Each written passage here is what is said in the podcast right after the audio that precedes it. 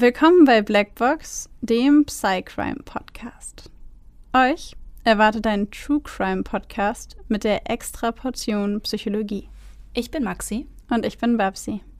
Und bei uns geht es um wahre Kriminalfälle und die psychologischen Hintergründe davon.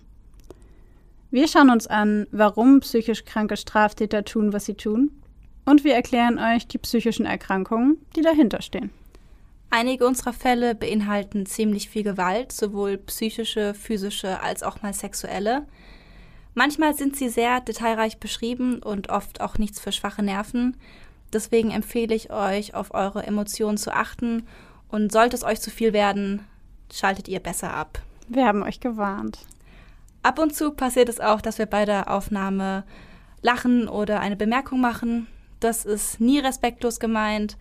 Das liegt eher daran, dass wir sehr tief in der Materie drinstecken und das alles mit Humor ab und zu mal ein bisschen auflockern.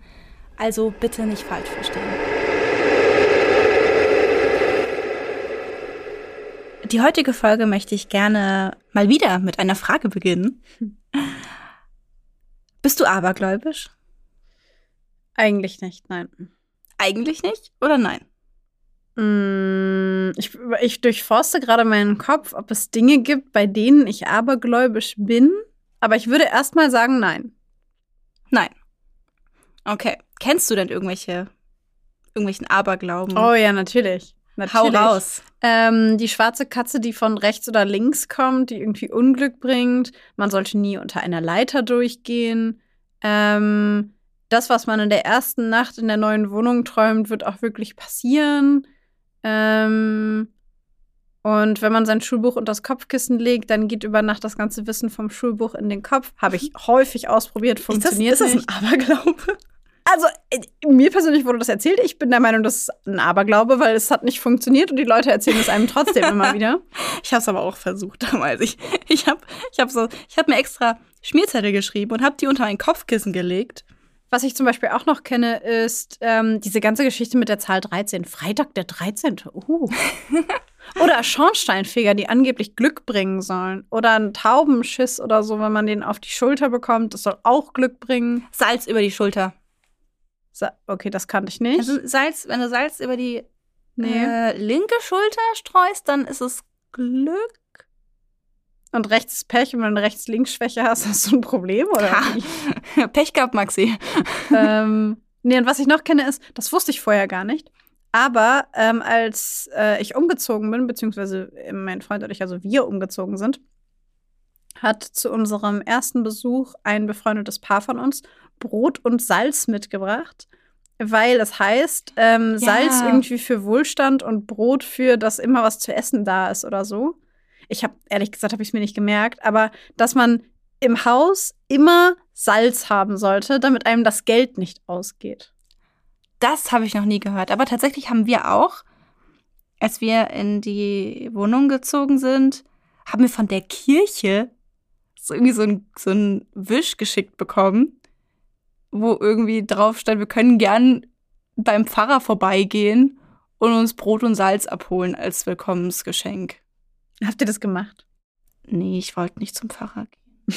okay. Ich wollt, wusste nicht, was er noch so mit mir bespricht. Und vielleicht fragt er mich, wann ich denn in die Kirche komme. Und dann würde ich ihm antworten müssen, dass ich seit meinem zehnten Lebensjahr nicht mehr in der Kirche war. Shame on you. ja, das wollte ich mir nicht geben. Verstehe. Und ja. Also ja, ich kenne viele von diesen theoretischen Abergläub Abergl Aberglauben? Aberglauben. Mhm. Aberglauben. schon. Ähm, aber ich würde behaupten, dass ich, abgesehen von der Geschichte mit dem Schulbuch unter dem Kopfkissen, nichts wirklich jemals geglaubt habe. Und diese Schulbuchgeschichte war bei meiner Mathe Klausur eigentlich auch eher meine erbärmliche letzte Hoffnung. Also so, die, so, die, letzte Verzweiflungstat. Ja, wirklich, genau das. So, bitte mach das funktionieren. Es hat nicht funktioniert. Ich muss aber sagen, es gab sogar im Studium noch Momente, wo ich meine Zusammenfassung unter das Kopfkissen gelegt habe. Weil ich mir dachte, komm, schaden, schaden kann's nicht. nicht. Oh, ich wusste, dass du das sagst. war die letzte Hoffnung. So, komm, vielleicht uh, klappt's ja jetzt. Okay, großes Geständnis. Ich habe das in unserem Studium auch noch gemacht. Ab und zu.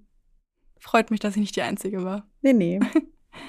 Ich habe für diese Folge ähm, tatsächlich ganz viel über Aberglaube recherchiert und habe mir gedacht, ich gucke mal so ein bisschen, was es sonst noch so in der Welt für Aberglaube gibt. Und es gibt richtig verrücktes Zeug, wo du dir denkst, hä? Wo kommt denn das her? Und ich dachte mir, ich bringe einfach so ein paar davon mit Mhm. und drop einfach mal so ein paar random Facts und erfreue damit dich und hoffentlich auch alle Zuhörer. Zum Beispiel ist es in Vietnam so, dass die Menschen, also Menschen dort, die abergläubisch sind, im Haus keine Mützen tragen, weil sie befürchten, dass sie dann nicht mehr wachsen. Was? Habe ich auch noch nie gehört vorher. Oder in Südkorea fürchten sich die Menschen davor, bei eingeschaltetem Ventilator zu schlafen, weil sie befürchten, dann zu sterben. Was Wo- aber gar nicht. woran? Das stand da nicht. Okay. Also ich meine, wenn sie denken würden, okay, dann könnte es einen Kurzschluss geben, dann kann die Wohnung brennen und dann sterbe ich, würde es ja gar nicht mal Aberglaube sein, sondern das kann ja passieren. Mhm. Aber ich glaube nicht, dass es das ist.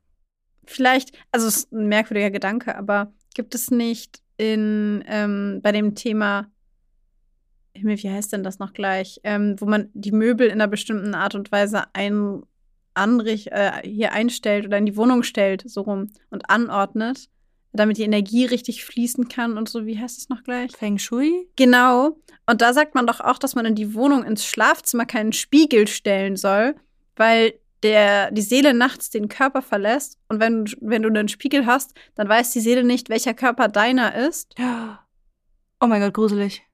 Ja, und geht dann nicht mehr zurück in deinen Körper. ich habe einen riesigen Spiegel in meinem Schlafzimmer. Okay. Ja, dann bist du wahrscheinlich schon lange seelenlos. okay, ma machen wir weiter.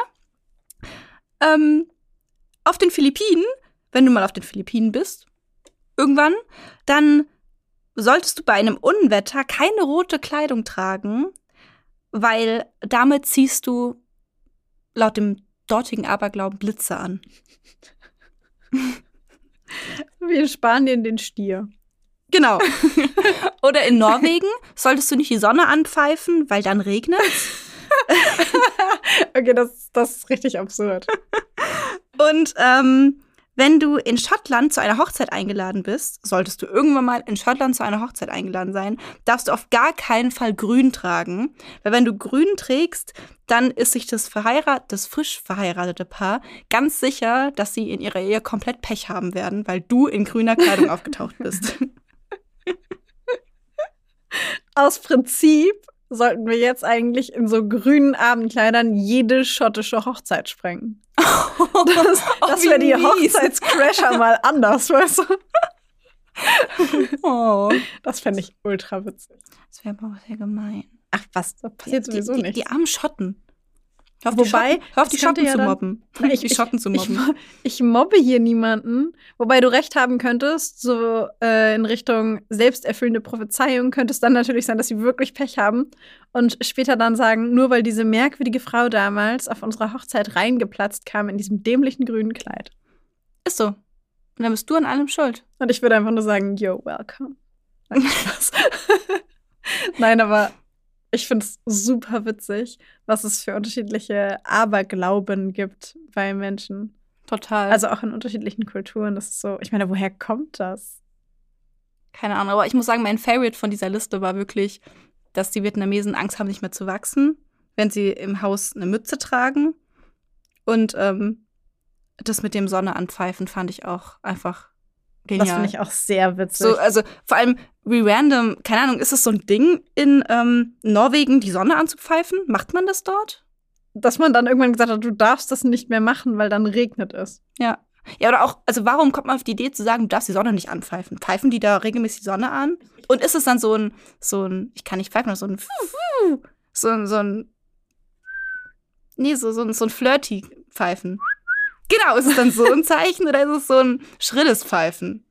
Ja, vielleicht pfeifen sie aber auch einfach nur, weiß ich nicht, Beethovens Fünfte oder so. Hm. Falls ihr irgendwie da Kontakte nach Norwegen habt oder vielleicht sogar aus Norwegen kommt oder eure Familie aus Norwegen ist oder ihr vielleicht mal in Norwegen wart, könnt ihr uns ja mal erklären, was es damit auf sich hat. Und schreibt uns gerne mal beispielsweise auf Instagram, ähm, da heißen wir Blackbox der Podcast, alles klein und zusammengeschrieben, oder per E-Mail blackboxderpodcast at gmail.com eure ähm, besten ja, Aberglauben, von denen ihr bisher gehört habt oder die, an die ihr vielleicht sogar selber glaubt, weil wir wollen natürlich niemanden verurteilen, der selber äh, an diese Dinge glaubt, weil am Ende des Tages werden wir alle nie wissen, ob es stimmt oder nicht. Eben. Aber wir sind natürlich gespannt darauf, von euch zu hören, was ihr dann noch so für äh, ja, Hitlisten habt. Ja. Und ganz unabhängig davon, ob das funktioniert oder also ob das wirklich dann irgendwie Glück oder Pech bringt, kann das ja im Sinne von selbsterfüllenden Prophezeiungen trotzdem hilfreich sein. Auf jeden ja? Fall. Aber jetzt erklären wir mal ganz kurz, wie wir eigentlich bei der heutigen Folge auf das Thema Aberglaube gekommen sind. Schön, dass du fragst, Babsi. Das erkläre ich dir sehr gerne. Und zwar geht es heute um das Täterprofil von Leonarda Cianciulli. Ich hoffe, ich habe das jetzt richtig ausgesprochen. Sie ähm, war Italienerin. Ich ähm, Vielleicht haben es ein paar nicht bemerkt, aber ich bin keine gebürtige Italienerin ähm, und ähm, habe deswegen wahrscheinlich ein paar Schwierigkeiten, ein paar Namen auszusprechen, aber ich bemühe mich sehr. Und Leonarda Cianciulli wird auch die Seifenmacherin von Correggio genannt. Das macht mich doch neugierig. Tja, ich würde sagen, wir fangen einfach direkt mal mit dem Fall an.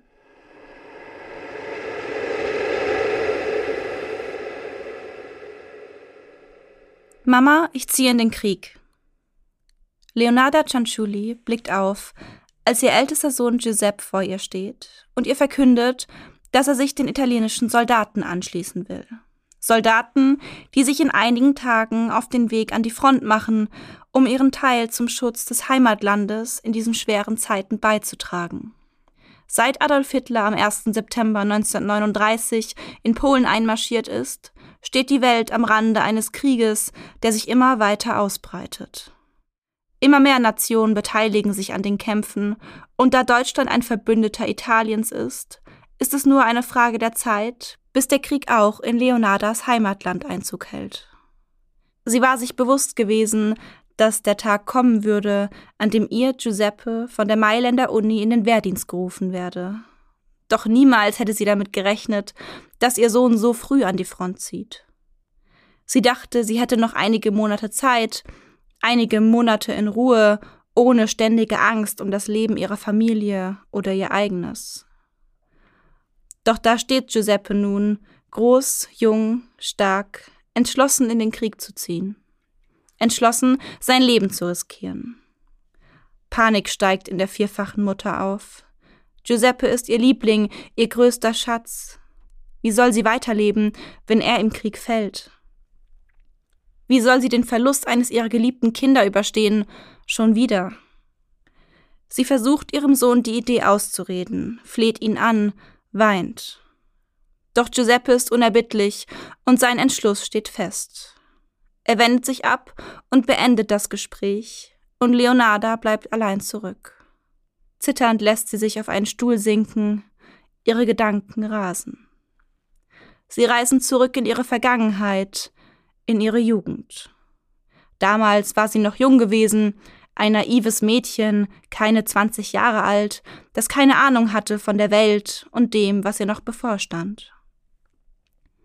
Dennoch war ihr damals schon durchaus bewusst, wie hart das Leben sein konnte. In diesem jungen Alter hatte sie bereits zwei Suizidversuche hinter sich gehabt. Zweimal war sie bereits entschlossen gewesen, diese Welt zu verlassen, diese Welt und all die schlechten Dinge darin. Sie wollte alles beenden, die Stimme ihrer Mutter verstummen lassen, die ihr immer und immer wieder sagte, dass sie verflucht sei und ihr Leben zu nichts führen werde. Sie denkt zurück an den Moment, in dem sie die schlimmste Prophezeiung ihres Lebens erhalten hat. Es war nicht die erste und sicherlich auch nicht die letzte. Leonarda ging auch nach diesem schicksalhaften Moment immer wieder zu Wahrsagern, um einen Blick auf ihre Zukunft zu erhaschen. Doch es war diese Vorhersage, die sie ihr ganzes Leben lang verfolgen sollte. Sie saß an diesem Tag neben dieser älteren Dame, diese nahm ihre Hände in ihre und konzentrierte sich eine Weile mit geschlossenen Augen. Leonarda hatte ihr im Vorfeld konkrete Fragen gestellt. Würde sie heiraten? Kinder bekommen? Trotz des Fluchs, der nach Überzeugung ihrer Mutter und mittlerweile auch ihrer eigenen Überzeugung nach auf ihr lag, glücklich werden? Die Wahrsagerin öffnete die Augen und warf Leonarda einen traurigen Blick zu.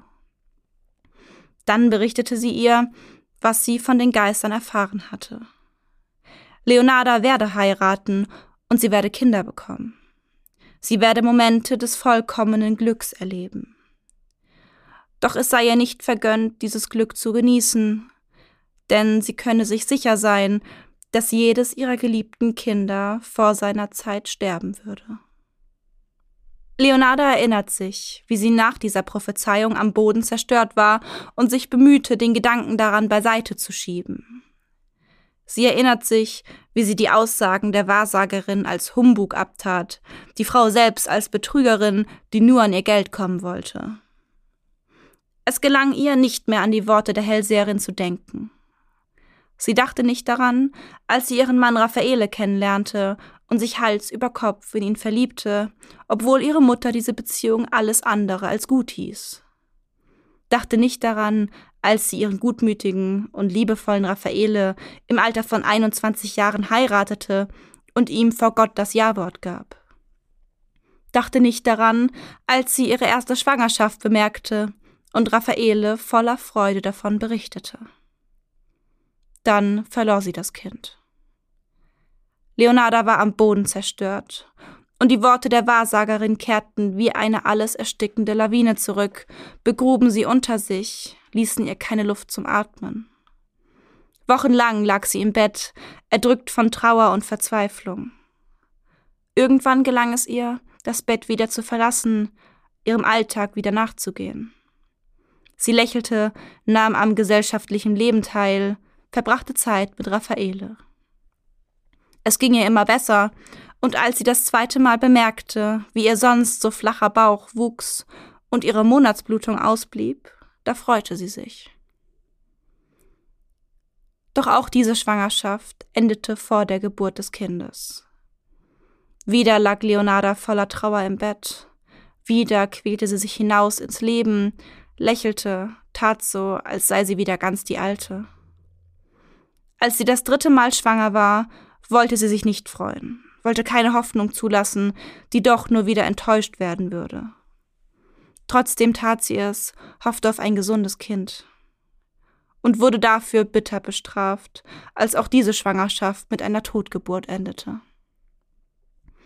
Es entwickelte sich ein immer wiederkehrender Kreislauf aus der Erkenntnis, schwanger zu sein, dem Versuch, weder Freude noch Hoffnung zu verspüren, daran zu scheitern und nach Verlust des Kindes von Trauer, Hoffnungslosigkeit und Verzweiflung erstickt zu werden.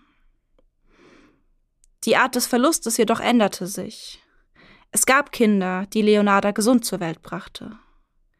Bei der Geburt ihres ersten Säuglings war sie von Glück erfüllt, war sich sicher, nun den Fluch gebrochen zu haben, der seit ihrer Kindheit auf ihr lag.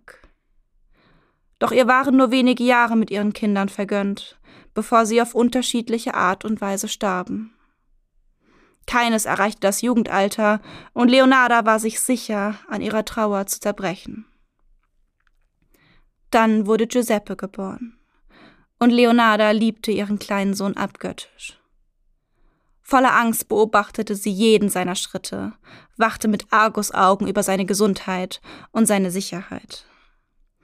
Und Giuseppe wurde älter, entwickelte sich, erreichte das Jugendalter, das Erwachsenenalter, schloss die Schule ab und ging nach Mailand, um dort zu studieren. Nun ist er erwachsen und will sein kostbares Leben im Krieg aufs Spiel setzen. Er geht freiwillig an einen Ort, an dem er so leicht sterben kann. Leonarda ist verzweifelt. Sie weiß, dass sie ihren Sohn nicht an seinem Vorhaben hindern kann. Doch sie ist sich sicher, dass sie ihn unterstützen kann ihm helfen kann zu überleben. 17 Schwangerschaften hat Leonarda durchlebt und nur vier Kinder sind noch am Leben. Norma, Bernardo, Biagio, Giuseppe. Diese vier Kinder, so hat sie sich geschworen, wird sie am Leben erhalten, koste es, was es wolle. Wie schon ihre Mutter vor ihr, ist Leonarda eine abergläubige Frau. Um ihre Kinder vor dem Fluch, der mit Sicherheit auf ihr liegt und der ihr zum Teil von ihrer Mutter mitgegeben wurde, zu beschützen, meidet sie alle Dinge, die im volkstümlichen Glauben Pech bringen könnten. Sie meidet schwarze Katzen, geht nie unter einer Leiter hindurch, nutzt niemals die Zahl 13. Ein Großteil ihrer Zeit widmet sie den okkulten Mächten, mittlerweile verdient sie sich als gelegentliche Wahrsagerin selbst etwas Geld dazu. Sie ist sich sicher, dass ihre Kinder nur durch ihre Bemühungen noch am Leben sind. Und sie ist sich sicher, wäre sie nicht verflucht, wäre all das gar nicht nötig. Dann wäre sie nun von 17 gesunden, kräftigen Kindern umgeben. Umso stärker ist nun ihre Verzweiflung und der Wunsch, Giuseppe vor der schrecklichen Vorhersehung zu bewahren. Dafür taucht sie noch tiefer ein in die Welt der Beschwörungen und der Schutzzauber. Sie sucht nach Möglichkeiten, das Schicksal auszutricksen und ihren Sohn vor dem Unvermeidlichen zu bewahren. Und sie wird fündig. Sie muss dem Schicksal einen Tausch anbieten, einen Ersatz für das Leben ihres geliebten Sohnes. Ein Menschenleben für ein Menschenleben. Fieberhaft überlegt Leonarda, wer für ein solches Opfer in Frage kommen könnte. Sicher darf es niemand sein, dessen Verschwinden schnell bemerkt wird. Es muss jemand sein, der ihr vertraut, jemand, den sie in einen Hinterhalt locken und überwältigen kann. Als Faustina Setti durch ihre Tür tritt, weiß Leonarda, dass sie gerade das perfekte Opfer gefunden hat. Faustina ist eine Freundin und möchte Leonardas Dienste als Wahrsagerin und Freundin in Anspruch nehmen. Schon ihr ganzes Leben verbringt sie nun alleine. Sie sehnt sich nach einem Partner, nach Liebe und Zuneigung. Sie weiß nicht mehr weiter und bittet Leonarda um Rat, um einen Hinweis, ob ihr die wahre Liebe am Ende doch noch vergönnt sein wird. Und tatsächlich hört sie von ihrem Gegenüber das, was sie sich erhofft hat. Leonarda berichtet ihr von einem Mann in Pola, der aktuell eine Partnerin suche und perfekt zu Faustina passe. Um ihn jedoch für sich zu gewinnen, müsse Faustina nach Pola ziehen und ihn persönlich kennenlernen.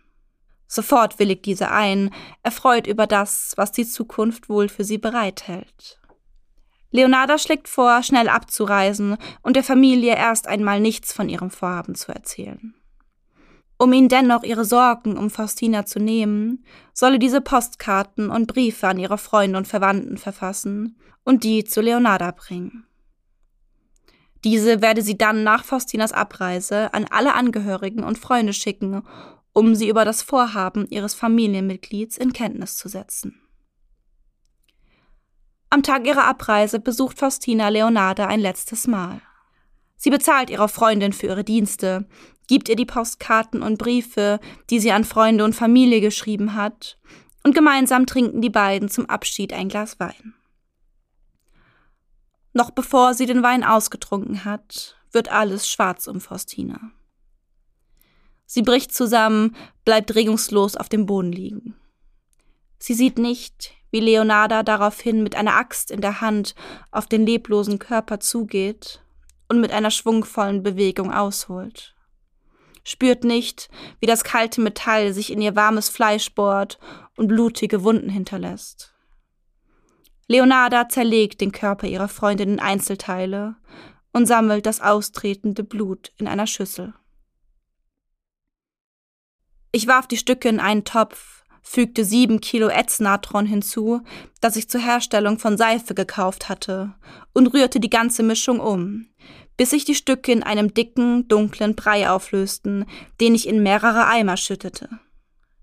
Mit dem Blut im Becken wartete ich, bis es geronnen war, trocknete es im Ofen, malte es und vermischte es mit Mehl, Zucker, Schokolade, Milch und Eiern sowie etwas Margarine, und knetete alle Zutaten zusammen. Ich machte viele knusprige Teekuchen und servierte sie den Damen, die zu Besuch kamen, aber auch Giuseppe und ich aßen sie. Die Zeit vergeht und niemand scheint Verdacht am plötzlichen Verschwinden von Faustina zu haben. Giuseppe ist an der Front, kämpft an der Seite Deutschlands und Leonarda ist sich sicher, ihren Sohn nur durch ihr selbstloses Opfer noch am Leben zu wissen. Ebenfalls ist sie sich sicher, dass dieser Schutz nicht ewig hält. Um ihren Sohn heil nach Hause zu bringen, müssen weitere Menschen sterben. Die zweite Frau, die sich hilfesuchend an Leonarda wendet, ist Francesca Soavi.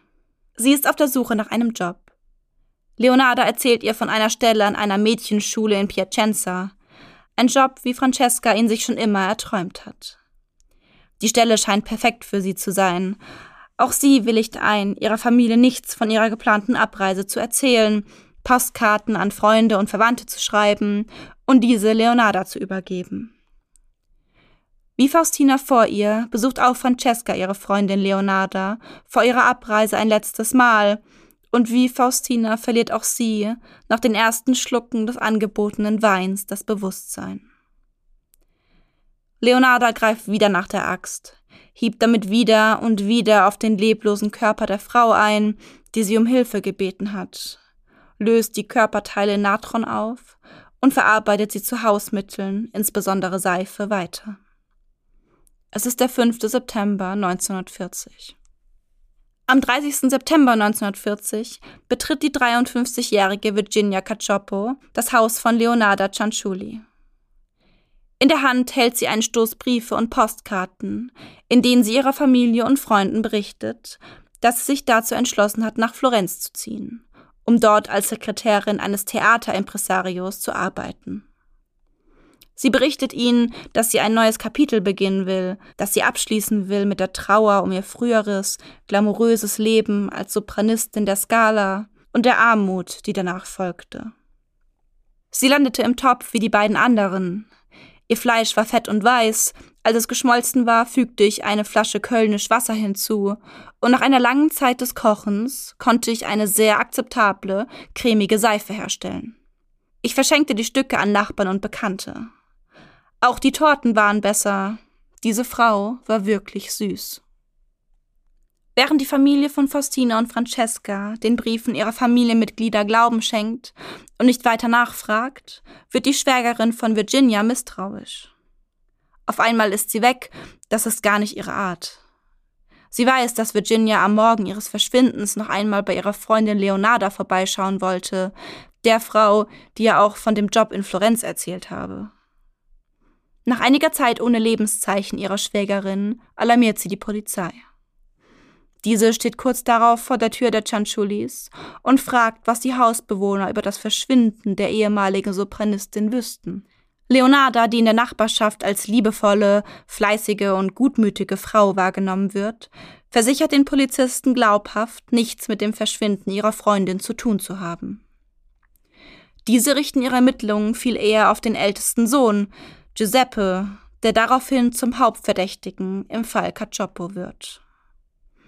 Doch bevor sie ihn verhaften können, stellt sich seine Mutter in den Weg.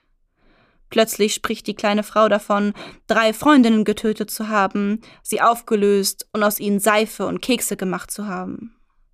Sofort wird sie festgenommen. Im darauffolgenden Prozess zeigt Leonarda Cianciulli sich daraufhin alles andere als reumütig. Sie beschreibt ihre Taten vor Gericht in aller Detailschärfe, lässt nichts aus.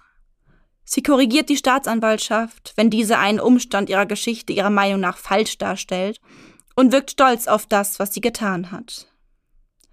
Das Gericht spricht Cianciulli daraufhin schuldig und verurteilt sie zu 30 Jahren Gefängnis mit zusätzlichen drei Jahren in einer Strafanstalt, wo sich um ihr psychisches Wohlbefinden gekümmert werden soll. Es ist ein Urteil, das die vierfache Mutter hat kommen sehen. Sie habe gewusst, dass ihr Leben hinter Gittern enden würde, und das schon seit Jahren. Seit dem Tag, an dem dieser Wahrsager in ihre Zukunft gesehen und sie dann besorgt angesehen hatte. In deiner rechten Hand sehe ich das Gefängnis, in deiner linken eine Strafanstalt.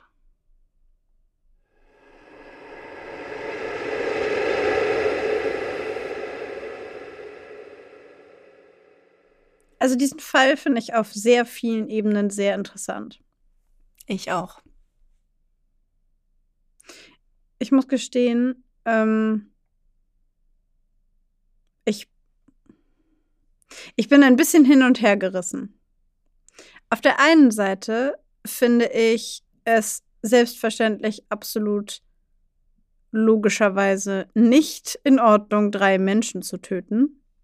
Ne? Also, das ist, ähm, Bin ich bei dir? brauchen wir gar nicht drüber zu reden. Ähm, auf der anderen Seite bin ich irgendwie erleichtert, dass keins der drei Opfer das irgendwie mitbekommen hat. Mhm. Also, weil dieses Zerhacken finde ich schon ziemlich eklig, muss ich ehrlich sagen. Und Ja. ich bin sehr erleichtert, dass wir mal einen Fall haben, bei dem das Opfer diese furchtbaren Sachen nicht erleben musste. Mhm. Ähm, ich empfinde eine merkwürdige Art von Sympathie, Ja. die sich abwechselt mit einer unglaublichen Abscheu und ein bisschen Mitleid. Ich, ich, ich ich verstehe dich. Ich ich verstehe bin dich. so ein bisschen. So, ich finde es, ich finde das widerlich, aber auch interessant. Es tut mir auch ein bisschen leid und ich kann es auch ein bisschen nachvollziehen. Ja. Ja, das ist irgendwie so, ähm, es ist irgendwie eine Täterin, wo man irgendwie nachvollziehen kann, was sie gedacht hat dabei. Also, was ihre Beweggründe waren. Weißt du, was ich meine? Ja, und für mich, und da kann man sich jetzt wirklich drüber streiten, und das weiß ich, aber im Verhältnis zu vielen anderen Fällen, die wir uns hier schon angeschaut haben, kommt für mich in meinem Kopf mildernd hinzu, dass die Opfer bei ihrem Tod nicht gelitten haben. Hier im Podcast im Vergleich zu den anderen ja. Im Real Life halt nein. Nein, natürlich nicht. Ja. Ihr Leben wurde beendet. Mhm. Aber ich finde halt, jemanden zu betäuben, sodass er ohnmächtig ist und nichts mehr mitbekommt und ihn dann zu töten, ist weniger schlimm, in Anführungszeichen, in der Ausführung, als auf jemanden mit einer Axt einzuhacken, der bei vollem Bewusstsein ist. Auf jeden Fall. Und das meine ich. Hätte sie ihre Opfer direkt mit der Axt umgebracht, hätte ich, glaube ich, sehr, noch, noch ein sehr viel größeres Problem mit ihr. Ja. Weißt du, wie ich meine? Ich finde Das halt bei ihr klingt wird so falsch, aber ich hoffe, du weißt, was ich meine. Ich, ich weiß voll, was du meinst. Durch dieses Vorgehen wird irgendwie bei ihr, finde ich, deutlich, dass es ihr nicht ums Töten ging. Genau, gar nicht. Also deswegen, ich, ich denke, daher kommt auch so ein bisschen dieses Gefühl von so paradoxer Sympathie für diese Täterin, weil ähm, irgendwie, also weil man irgendwie bemerkt und auch nachvollziehen kann, dass sie nicht tötet, weil es ihr Spaß macht oder weil sie das möchte, sondern sie tötet aus der tiefen Überzeugung heraus, ihren Sohn nicht anders retten zu können. Ja, und aus der Notwendigkeit. Ja. Aus der von ihr subjektiv empfundenen Notwendigkeit. Und sie tötet auf eine Art und Weise, die für die Opfer nicht besonders schmerzhaft, bestialisch, ähm, schrecklich gewesen ist. Ja.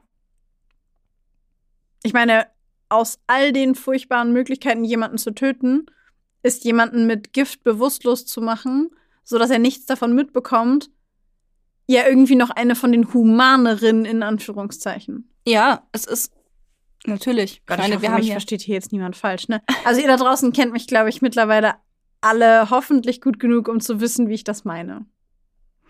ja, ich meine, wir haben ja schon Fälle gehabt, wo irgendwie, ähm, keine Ahnung, bei vollem Bewusstsein irgendwie erst Dinge passiert sind wie Folter, Vergewaltigung, ähm, Gefangenschaft voraus gegen sadistische Motive Genau. irgendwie mit drin waren, ne? Das ist ja alles nicht. Also Ja. sie hat die Opfer, hat die Opfer betäubt und sie dann getötet, eben weil es ihr nicht ums Töten ging. Ja, und mir tun die Opfer mega leid, weil sie dieser Frau vertraut haben Ja. und sie sie einfach eiskalt in den Hinterhalt gelockt hat. Und ich finde, man kann schon von eiskalt sprechen, weil es war ja, ja egal, dass sie das Leben dieser Menschen beendet. Es war ja vollkommen egal und später auch vor Gericht, die, die, die stand da wohl und hatte einfach vollkommen locker, flockig erzählt, was sie da gemacht hat, wie sie da Seife draus gemacht hat, wie sie da ihren Ja, Nachbarn und das- die Kekse angeboten Ne, hat. das das finde ich eklig. Ja. Das finde ich eklig. Und das finde ich auch pervers, ehrlich gesagt, von ihr.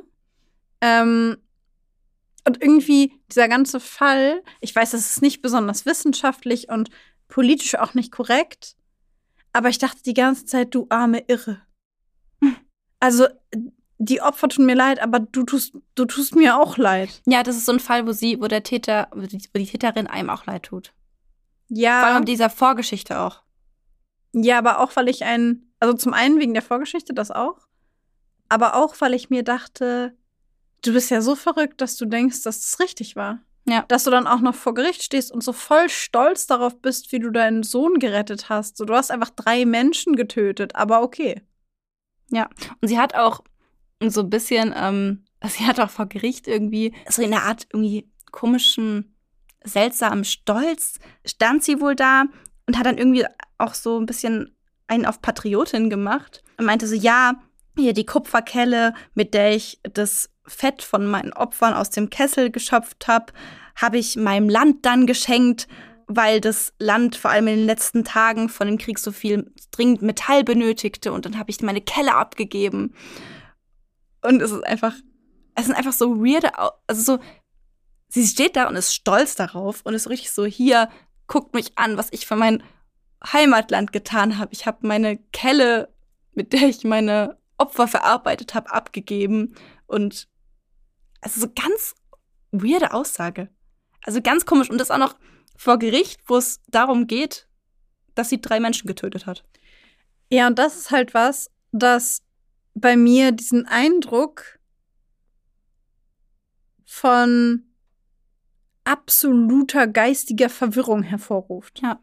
Weil ich mir halt denke, du kannst, und das ist vielleicht ja jetzt auch ein Irrglaube von mir, ich will ist ja niemand frei von Fehlern. Mhm.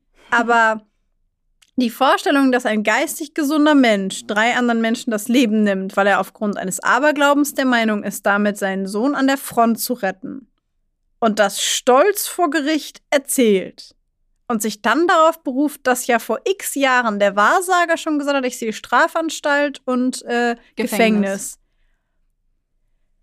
Das ist für mich einfach so weit weg von jeglicher rationalen Herangehensweise also in meinem nicht abergläubigen Kopf, dass ich mir denke, das, das ist einfach nicht, das klingt nicht geistig gesund. Nee, war es auch nicht. Und deswegen waren auch diese drei Jahre Strafanstalt dabei. Das war wohl so ein Äquivalent zur Psychiatrie oder ja.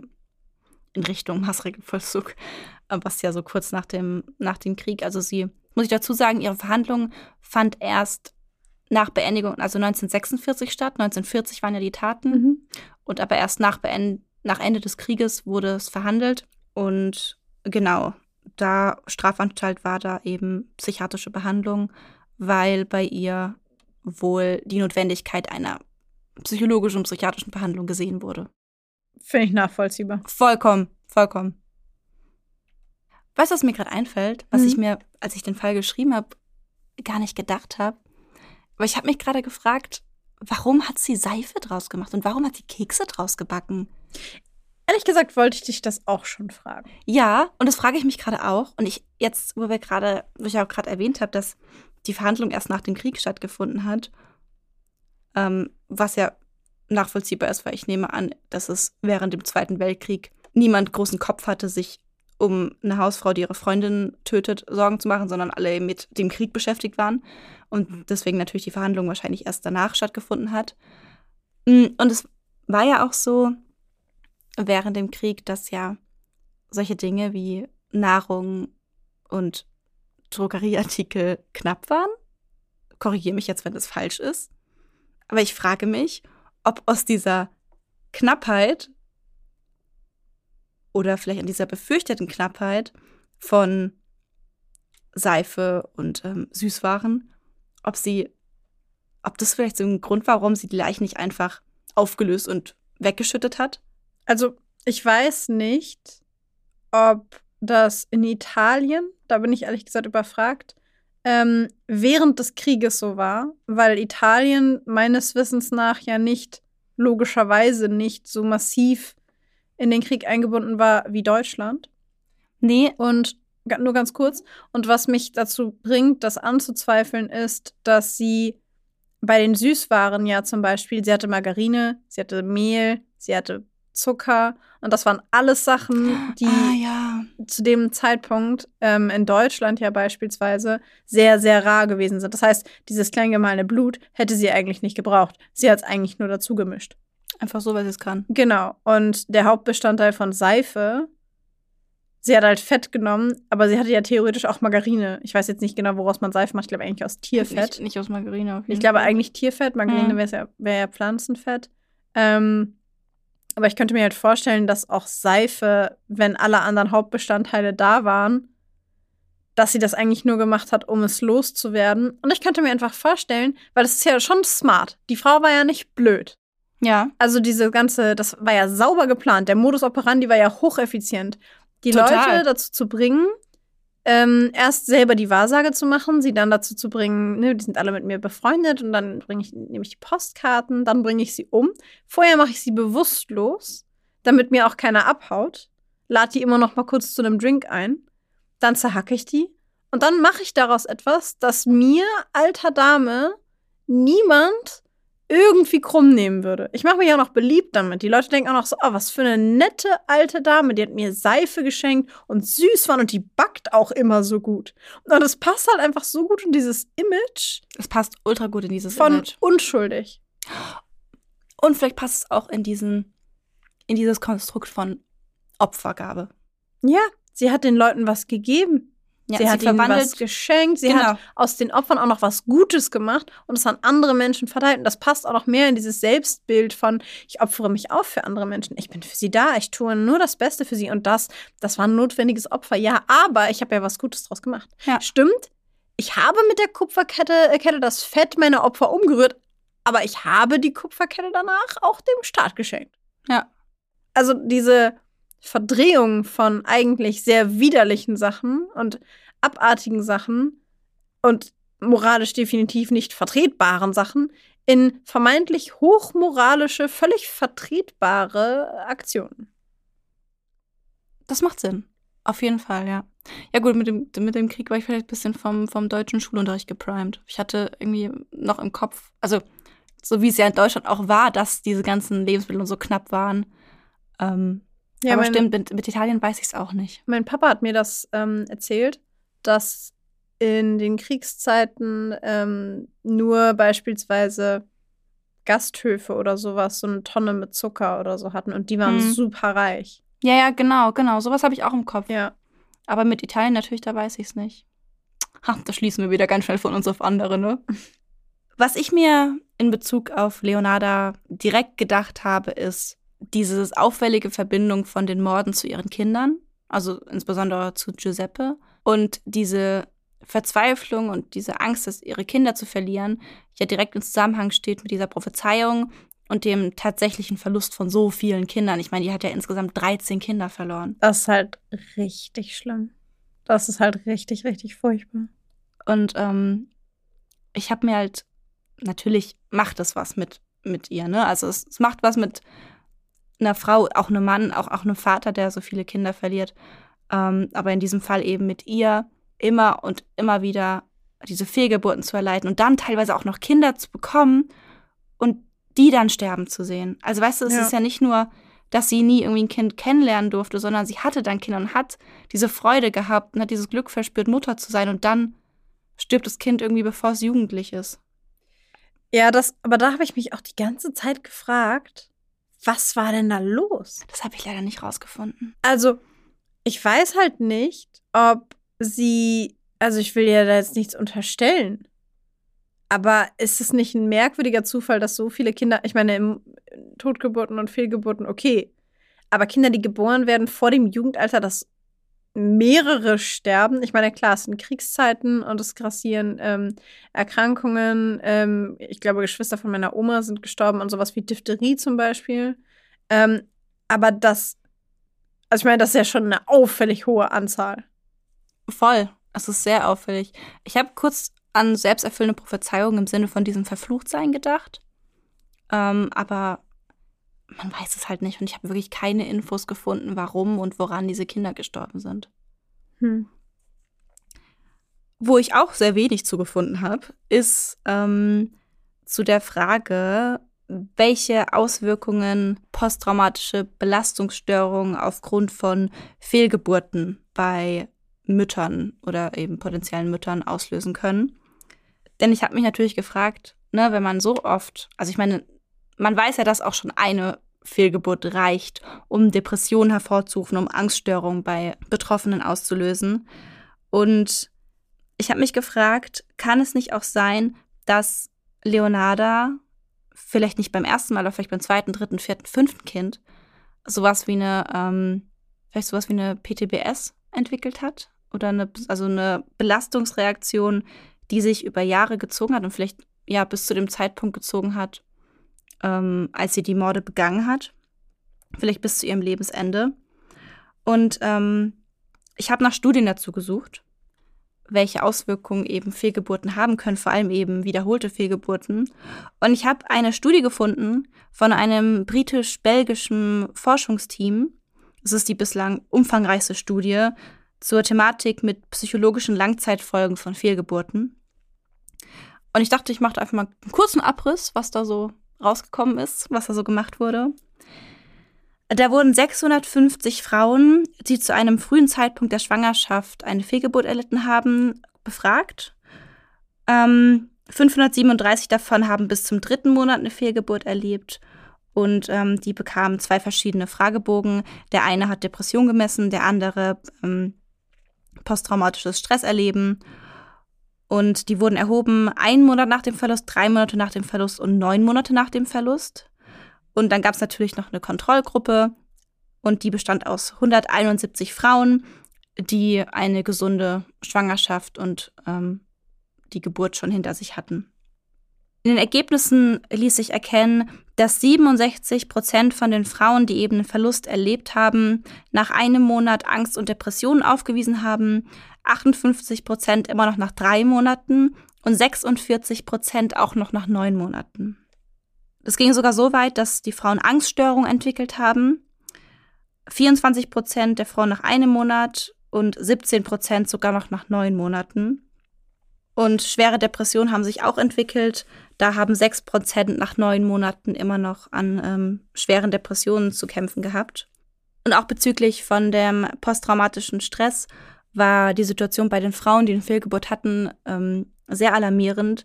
Und zwar haben danach neun Monaten immer noch 18 Prozent an posttraumatischer Belastung und Stress zu knabbern gehabt. Also die haben immer noch darunter zu leiden gehabt. Und ähm, das waren Frauen, die eine Fehlgeburt erlitten haben. Also die davor auch noch keine vorher gehabt haben. Und jetzt haben wir da Leonarda, die 13 Kinder verloren hat. Und ich frage mich, wie es bei ihr ausgesehen haben muss mit eben vielleicht PTBS oder Angststörungen oder schweren Depressionen, ähm, weil ich mir gut vorstellen kann, dass das nicht gerade abnimmt, wenn man mehr Fehlgeburten erleidet oder mehr Verluste. Das kann ich mir ehrlich gesagt auch nicht vorstellen. Also, ich finde es super alarmierend, wie hoch die Prozentzahlen sind. Ja. Vor allen Dingen, weil ich finde, dass das irgendwie gar nicht so ein Thema ist in der Gesellschaft. Fehlgeburten generell irgendwie nicht. Ja, habe ich nämlich auch gerade gedacht, dass das, also das ist zumindest empfinde ich das so, dass das nicht so ein großes Thema ist. Aber wenn man sich die Prozentzahlen anguckt der Frauen, die darunter leiden, und da hat man sich ja die Männer noch nicht angeschaut, die darunter leiden, ja. ähm, das ist höher, als ich dachte, ehrlich gesagt. Insbesondere, wenn man berücksichtigt, dass die Studie ja Frauen eingeschlossen hat, die in den ersten drei Monaten ihr Kind verlieren. Genau. Also womit ich jetzt nicht sagen will, dass ein Kind in den ersten drei Monaten weniger wert ist als ein Kind in allen Monaten danach, sondern dass drei Monate ja noch relativ am Anfang der Schwangerschaft sind. Ähm, und ich mir vorstellen könnte, dass man sich vielleicht mit jedem Monat auch noch mehr drauf freut und man da ja auch irgendwann Tritte und sowas spürt, zumindest ja. als Frau. Ähm, und dass der Verlust möglicherweise ja noch intensiver ist oder zumindest sich anders anfühlt. Ja. Je nachdem, wann du das Kind verlierst. Und ich, ich hätte es ehrlich gesagt, es wundert mich nicht, aber ich hätte es nicht gewusst. Ja. Nee, ich auch nicht. Also ich meine, ich kann mir auch vorstellen, dass je mehr Zeit vergeht, desto intensiver wird die Bindung an das Kind. Ja. Und ich denke auch, wenn es, wenn man anfängt, das Kind zu spüren, dass ja. es was ganz anderes ja, ist nochmal. Das glaube ich auch. Ähm, wir reden hier ohne eigene Erfahrung, von daher wissen wir das nicht, aber ich stelle es mir vor. Ähm, und deswegen stelle ich mir auch in Leonardas Fall es eben auch noch eine Spur intensiver vor, wenn ich daran denke, dass es teilweise Kinder waren, die schon auf der Welt waren. Ne? Und dann noch mehr Zeit ist, wo eine Bindung stattfindet. Du siehst das Kind, du hast es im Arm. Ich, ja, ich will es mir gar nicht vorstellen, ehrlich gesagt. Ich, ich glaube auch, dass es in der heutigen Gesellschaft hätte sie wahrscheinlich sehr viel psychotherapeutische Behandlung Auf jeden gebraucht Fall. und auch bekommen. Und ich meine, damals, wohin hätte sie sich flüchten sollen, wenn nicht in den Glauben an den Aberglauben? Genau. Ich meine, ich könnte mir halt auch vorstellen, dass in dem Moment, wo ihr Sohn sagt, ich ziehe in den Krieg und sie nichts tun kann, nichts, gar nichts, sie kann ihn nicht zurückhalten, sie kann ihn nicht davon abhalten und sie ist quasi ja vielleicht auch gedanklich wieder zurückgeworfen in die Situation, in denen sie ihre Kinder verloren hat damals. Und in diesen Situationen konnte sie auch nichts machen, konnte es nicht verhindern. Dass sie versucht hat, dieser Ohnmacht, die sie damals empfunden hat, Herr zu werden, indem sie etwas sucht und findet, das sie tun kann, um den Tod ihres Sohnes vermeintlich zu verhindern. Ja. Und dass sie da quasi, dass es wie so eine Art Coping-Mechanismus war, um aus dem Gefühl von Ohnmacht herauszukommen, kombiniert mit dem Aberglauben, den sie ähm, hatte und diesen okkulten Gedankeninhalten, dass sie der Meinung war, sie kann das beeinflussen, weil ich glaube, das Schlimmste, das könnte ich mir zumindest vorstellen, wenn, also ich weiß es nicht, aber wenn du zehn Kinder verlierst und du kannst nichts tun, du kannst nichts machen, du kannst, du hast keinen Einfluss darauf, dass ich glaube, dass auch diese Ohnmacht, dieses Nichtwissen, was passiert und es nicht verhindern können, ich glaube, das macht dich verrückt. Ganz sicher. Und dass sie dann für sich selber das Gefühl hatte, dass sie es verhindern konnte. Und dass dann natürlich auch vor Gericht der Stolz da ist, Hm. zu sagen, seht meinen Sohn an, er lebt noch. Das habe ich gemacht. Ja. Weil sie sich vielleicht auch gar nicht vorstellen kann, weil ihre Kinder ja sonst immer gestorben sind, dass sie, er am Leben geblieben wäre, wenn sie es nicht gemacht hätte, weil es war ja früher auch nie so. Ja. Genau, das dachte ich mir eben auch, dass der Aberglaube da so eine, ähm, so eine Stütze ist, wo sie sich festhalten kann, wo es ihr so ein bisschen Kontrolle gibt. Und was ich mich auch gefragt habe, ist, wenn wir jetzt davon sprechen, dass ähm, Frauen, die Fehlgeburten erlitten haben, ähm, an Depressionen leiden, an Angststörungen leiden, an posttraumatischen Belastungsstörungen leiden können. Ähm, und ich jetzt mal annehme, dass Leonarda da auch ein relativ hohes Risiko hatte, nach so vielen Verlusten eben an beispielsweise einer posttraumatischen Belastungsstörung zu erkranken, ähm, frage ich mich, ob vielleicht dieser Moment, in dem Giuseppe vor ihr stand und gesagt hat, Mama, ich gehe in den Krieg, ähm, ob da so eine Art Retraumatisierung stattgefunden haben könnte. Also, also so, so eine, also wie man, wie man traumatisierte Menschen ähm, ganz direkt auf das entsprechende Trauma anspricht, dann kann es sein, dass man sie retraumatisiert. Weil sie es nochmal durchleben. weil sie es nochmal durchleben. Und dass sie vielleicht in diesem Moment, wo Giuseppe ihr sagt, Mama, ich gehe in den Krieg, all diese Verluste nochmal durchlebt hat, wie du gerade gesagt hast. Ähm, genau, und dass dann eben ihr letzter Strohhalm, um nicht unterzugehen, eben das war, sich in dieses Okkulte zu flüchten und irgendwas zu tun, was ihr das Gefühl gibt, ihn zu retten.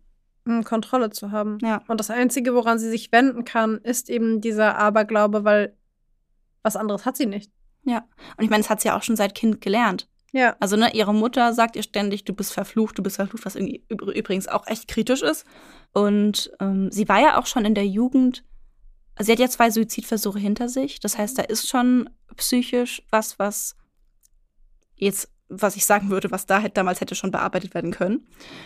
Ähm, dann ständig die Mutter, die selbst ja abergläubig war und äh, ihr immer wieder sagt, du bist verflucht, dein Leben wird nie gut sein. Dann diese Wahrsager, auf die sie sich ja verlässt, die ja auch all diese Dinge vorhersagen.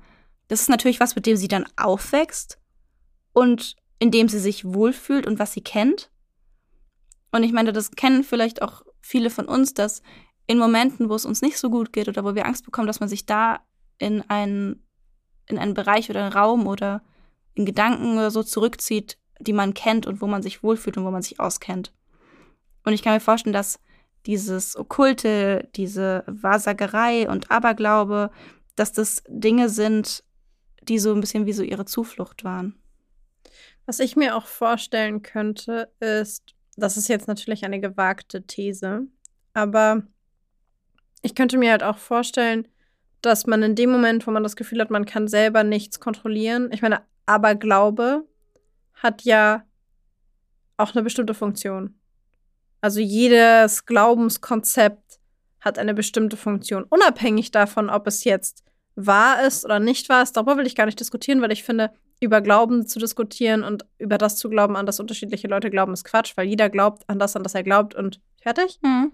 Aber es gibt ein ganz cooles, wie ich finde, Zitat aus dem Songtext von einem Song von Sam Smith, ähm, in dem er sagt, Every, everyone prays in the end. Jeder betet am Ende. Und ähm, ich finde, dieses Zitat steht in meinem Kopf ähm, generell dafür, dass wir am Ende immer in Momenten von großer Unsicherheit oder Angst uns auf bestimmte Werte, Glaubensmechanismen, Glaubensrichtungen, ob das jetzt Religion ist oder Dinge, die wir von der Ja. Familie gelernt haben oder wie auch immer, zurückberufen. Wie, ähnlich wie du es gerade eben auch gesagt hast, dass wir in dem Moment auf Glaubenssätze, Religion, was auch immer, Aberglaube, Orientierungsmuster zurückgreifen, die uns wieder das Gefühl geben von Sicherheit. Es gibt ja auch Studien, die ähm, belegen, dass Menschen, die stark, ähm, starken religiösen Glauben haben, dass die, ähm, dass die besser mit Schicksalsschlägen umgehen Mhm. können.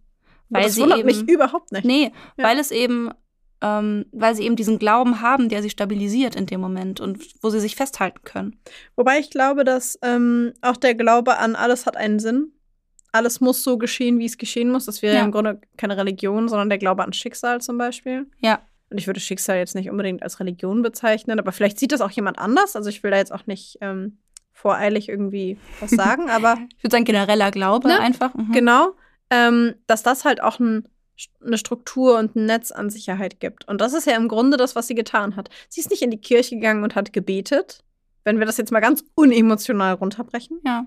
Sie ist nicht in die Kirche gegangen und hat gebetet, sondern sie hat für ihren Sohn und für das größere Glaubenskonzept Menschen getötet, in der absoluten Sicherheit und in dem absoluten Glauben daran, dass dieses Glaubenskonzept funktioniert. Was ja auch nichts Neues ist in der Geschichte der Menschheit. Menschen Ja, Opfer- zu opfern, Opfer sowieso um nicht. irgendwie, um irgendwie, keine Ahnung, die nächste Ernte zu sichern, äh, kommt mir gerade so im Ja. Kopf. Das haben ja Völker gemacht oder Ja. um irgendwie die Götter zu besänftigen, um einen Sturm abzuwenden. So, das ist was, was sich ja durch die Geschichte zieht. Ja. Was nicht irgendwie sie sich ausgedacht hat, sondern das ist was, was schon lange existiert. Was nicht heißt, dass es okay ist. Nein, natürlich nicht. Aber also die andere Option, die sie gehabt hätte, wäre ja, sich emotional damit auseinanderzusetzen, dass ihr Sohn erwachsen ist und dass dieses Gefühl von Angst und Ohnmacht berechtigt ist und dass es da sein kann und dass es ganz furchtbar ist, dass sie das gerade erleben muss, aber dass sie leider nichts dagegen tun kann, weil ihr Sohn ein erwachsener Mensch ist, der sich dafür entscheidet, zu tun, was er für richtig oder falsch hält. Genau, und dieses Aushalten von diesen negativen Emotionen und von dieser Angst. Das, das hätte bedeutet, dass sie in einem verhältnismäßig höheren Alter, in Anführungszeichen, eine völlig neue Denkstruktur hätte an den Tag legen müssen. Und das ohne jegliche Spiegelung von außen, ohne jegliche Unterstützung von jemandem, der da Mhm. vielleicht mal mit ihr drüber spricht. Und vielleicht eine eventuelle Retraumatisierung alleine durch hätte, hätte durchmachen müssen. Genau. Komplett. Und von daher ist es rein psychologisch gesehen nachvollziehbar, dass sie das gemacht hat. Ja, ein Und ich glaube, deswegen habe ich auch so eine schon eine Abwehrhaltung ihr gegenüber, aber auch eine, Verste eine verständnisvolle Abwehrhaltung. Ja. Kann man das so sagen? du weißt ja, dass ich letztes Jahr ähm, im Rahmen von meiner Psychotherapeutenausbildung eine Woche Selbsterfahrung hatte. Mhm. Und ähm, da ist mir ein Satz von einer Dozentin, Therapeutin im Kopf geblieben, die sagte, es geht immer darum zu überleben. So egal wie, wie nichtig dieses sein Problem erscheint oder von äh, unseren Klienten oder Patienten erscheint, es geht darum zu überleben und das ist so das, was eben, was unser Körper und unsere Psyche eben antreibt. Und ich musste jetzt gerade eben an diese Aussage denken und daran, dass, wenn man es so sieht, die Reaktion von ihr und ähm, diese äh, schrecklichen Taten ähm, eine Art dysfunktionale Überlebensmechanismus gewesen sein könnte. Das Weil- könnte ich mir auf jeden Fall vorstellen. Genau, weil die Alternative ist, dass sie das Gefühl hat, nicht zu überleben. Also daran kaputt zu gehen. Mhm. Weißt du, und dass dann eben diese Reaktion vom Körper ist, ich tue alles, dass, dass es mir gut geht, dass ich überlebe, dass ich da durchkomme. Und ich glaube, das ist total, also tatsächlich auch total realistisch, weil sie in dem Moment, wo sie nichts tut, der absoluten Angst ausgesetzt ist, dass das wieder passiert, was mit ihren anderen Kindern passiert ist.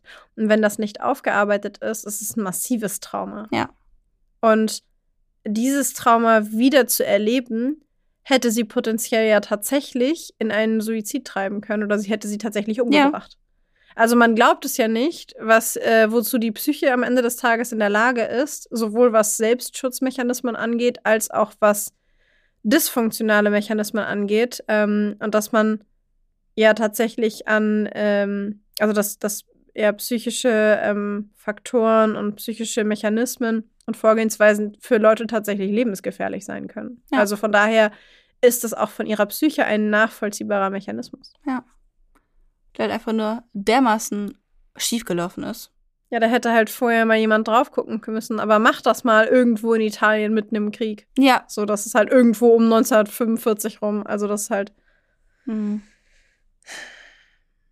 Was ich übrigens interessant fand, war, dass ähm, es äh, ja äh, wissenschaftliche Erkenntnisse zum Thema Aberglauben gibt. Jetzt reden wir die ganze Zeit vom Aberglauben. Vielleicht wollen wir noch mal ganz kurz darüber reden, was Aberglaube eigentlich bedeutet.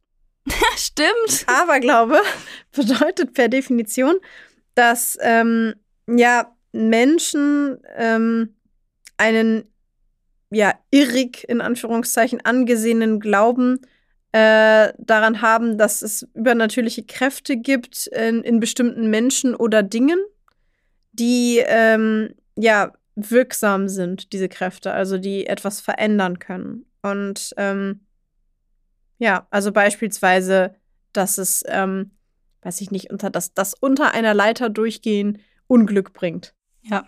Also das ist ja, da, in dem Moment schreibe ich der Leiter und meinem darunter durchgehen eine sehr irrige, übernatürliche Wirkung zu.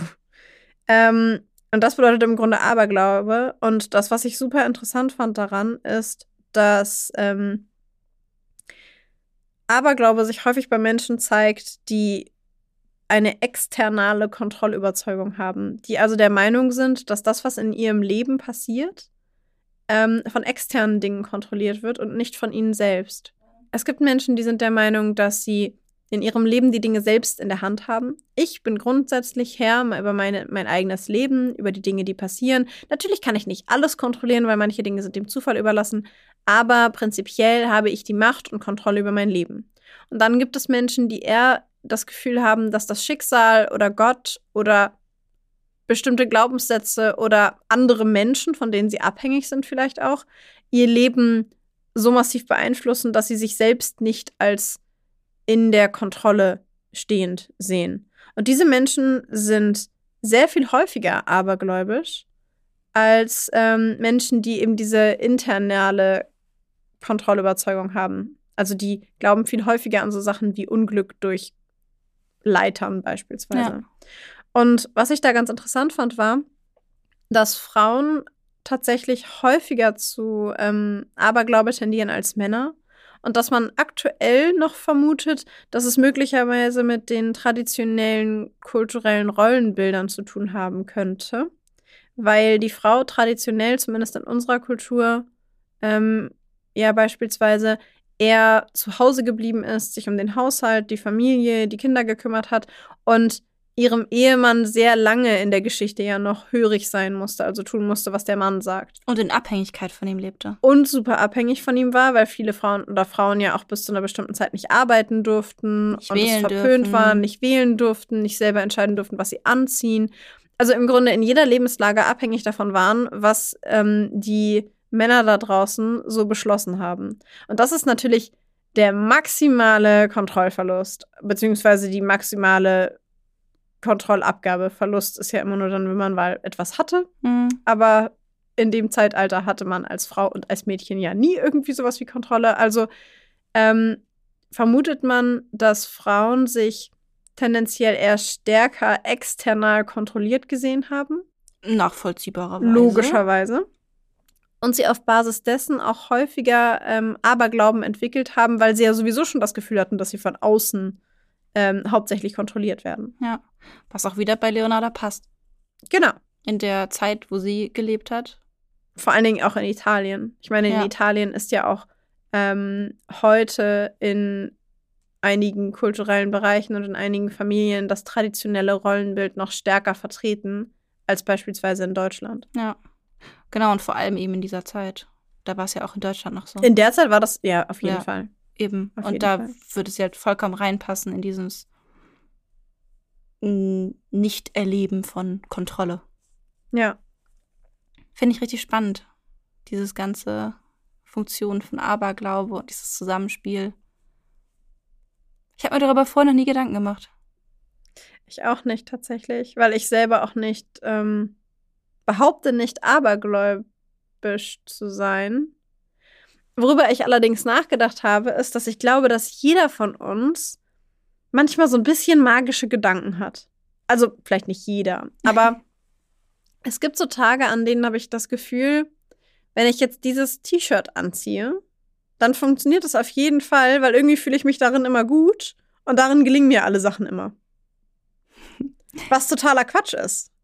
Aber an manchen Tagen denke ich mir, wenn ich das anziehe, werde ich mich gut fühlen und weil ich mich dann gut fühle, wird mir gelingen, was ich heute vorhabe. Kennst du das? Ja, ich, ich kenne das in dem Sinne, dass ich manchmal äh, so Momente habe, wo, keine Ahnung, ähm, mir fällt gerade nur so ein Beispiel ähm, von der Arbeit ein, so ich laufe so übers Gelände und äh, bei uns auf dem Gelände sind sehr viele Eichhörnchen unterwegs. Mhm. Und ähm, irgendwie ich, ich immer schon erwarte, irgendwie Eichhörnchen zu sehen, vor allem jetzt um diese Jahreszeit. Und ich manchmal so Gedanken habe, so wenn ich jetzt ein Eichhörnchen sehe, wird es halt ein guter Tag. so irgendwie so, so kleine Selbstprophezeiung irgendwie machen und es dann irgendwie abhängig zu machen, ob jetzt ein Eichhörnchen auftaucht oder nicht. So, das kenne ich von mir, das habe ich auch, mache ich auch schon ganz lange. Und es sind dann immer so, so nur so, so, so vorbeiziehende Gedanken, ganz Ja. schnell. Ja. Und ich nehme sie auch oft gar nicht, äh, ich, ich nehme sie eigentlich so gut wie nie auch wirklich ernst, sondern denke mir so, ja, Maxi, komm, also, ne, du bist wieder ein bisschen, bisschen hier magisch unterwegs. Hm. Aber diese Gedanken sind trotzdem da und die kommen ganz, sind ganz kurz da und gehen wieder weg. Und ich achte dann trotzdem drauf, ob ein Eichhörnchen kommt, aber ich messe dem dann keine ernsthafte Bedeutung dazu. Aber trotzdem achte ich drauf, ob ein Eichhörnchen kommt. Ich weiß, was du meinst. Ich weiß, was du meinst. Ich habe das ähm, bei diesem T-Shirt-Beispiel zum Beispiel. Ich hatte das eine Zeit lang mit einem meiner T-Shirts, weil ich irgendwie hintereinander auf drei ähm, Veranstaltungen war und die liefen immer super. Und das ist einfach mein Lieblings-T-Shirt. Deswegen trage ich das häufig. und dann war ich so, oh, ich glaube, ich ziehe das wieder an. Die letzten Mal hat es gut geklappt. Und im gleichen Moment dachte ich mir so, wow. Confirmation Bias alles klar, alles klar. Dafür hast du Psychologie studiert, damit dir das in diesem Moment bewusst wird und du dir denkst, ja, äh, nein. Aber netter Versuch, Gehirn. Ganz kurz zur Erklärung. Es gibt ein ähm, psychologisches Phänomen, das man in der Psychologie Confirmation Bias nennt. Das ähm, übersetzt bedeutet das Bestätigungsfehler. Und es ist ein Phänomen, was den Aberglauben total unterstützt und was ähm, hier die Babsi auch perfekt beschrieben hat.